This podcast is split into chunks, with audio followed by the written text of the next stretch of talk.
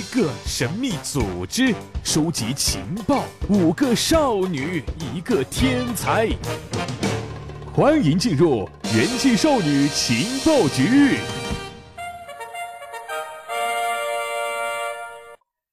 这里是用智商捍卫节操，用情商坚守美貌的正能量元气少女情报局。我是怡宝。昨天啊，我们的善良同学。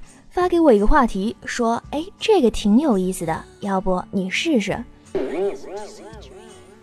说实话，看到这个内容我是拒绝的，因为火车开过，呜呜呜啊！此处声音艾特小哥费玉清。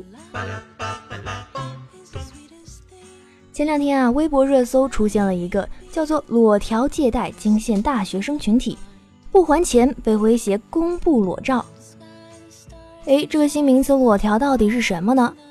于是怡宝上百度搜了搜，度娘说啊，裸条就是在进行借款时，以借款人手持身份证的裸体照片替代借条；当发生违约不还时，放贷人以公开裸照照片和与借款人父母联系的手段作为要挟，逼迫借款人还款。真是不搜不知道，一搜吓一跳啊！用裸照当做欠条。哎，这方式有点太新颖了吧？这裸条啊，也被人叫做果条。没搜索以前，怡宝还以为这是潮汕的特色小吃呢。日前，有网友通过微博爆料称，有人通过一款熟人间网络借贷平台提供裸条放款，一些借款的女大学生成为了受害者。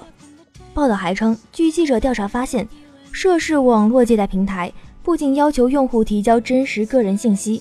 甚至需要他们提交家属的联系方式，借款周利息达百分之三十，而裸条下款手续费为百分之十。借款人若无法按期还款，放贷人要求其提交手持身份证的裸照作为抵押，在于还款日期，放贷人就会将这些裸照发给借款人家人或者在网上公开。对于很多大学生来说，他们的消费欲望可能远大于自己的经济水平。但是这种裸照放款啊，虽然不需要抵押任何物品，但是它抵押上了的是你和你家人的声誉啊。至于这家涉事的熟人间网络借贷平台究竟是哪一家，报道中没有明确指出，但却有人爆料说该平台是九鼎借贷宝。巧合的是，关于网络借贷的催款方式，今天我还关注到了这么一个官方的企微博。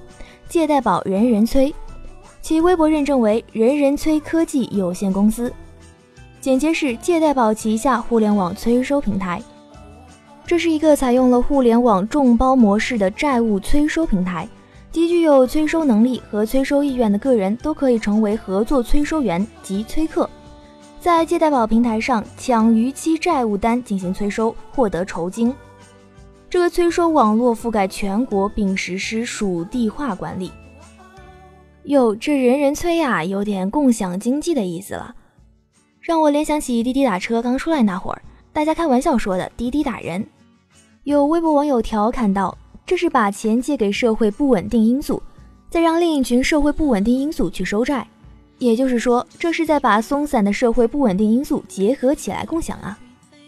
听起来怡宝倒是有点怕怕的呢。去年九月，蚂蚁花呗就因曾联系关系人的方式提醒借款人还款，被指侵犯用户隐私。随后，蚂蚁花呗马上暂停了关系人催收的做法。而在借贷宝人人催官微中，有一个叫做“催客故事”的长微博栏目，其中分享了一些催客的成功经历。山东青岛市一名女性债务人欠款六千余元，逾期八十八天未还。青岛市一名催客在五月三十一号晚上抢到该笔催收单，确认信息后，发现距离债务人的家庭地址只需半小时路程。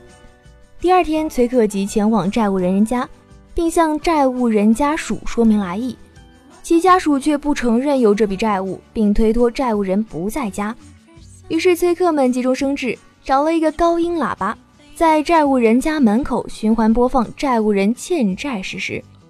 债务人迫于脸面而现身，却仍不承认欠款事实。对此，崔克拿出了债务人借款当日所签的借款协议，并晓之以理，动之以情，最终债务人承认每笔欠款，并当场还款。历时不到十二个小时，青岛崔克就完成了该笔催收工作，并获得了一千两百六十三元催收奖金。有的催收在官微“老赖公示”的栏目中，还将欠款逾期七十五天的用户的姓名、身份证号码等信息公布在微博上。怡宝忍不住想问一句：这种在社交媒体公示他人真实姓名和身份证号码的行为，也是催收的行业通用方式吗？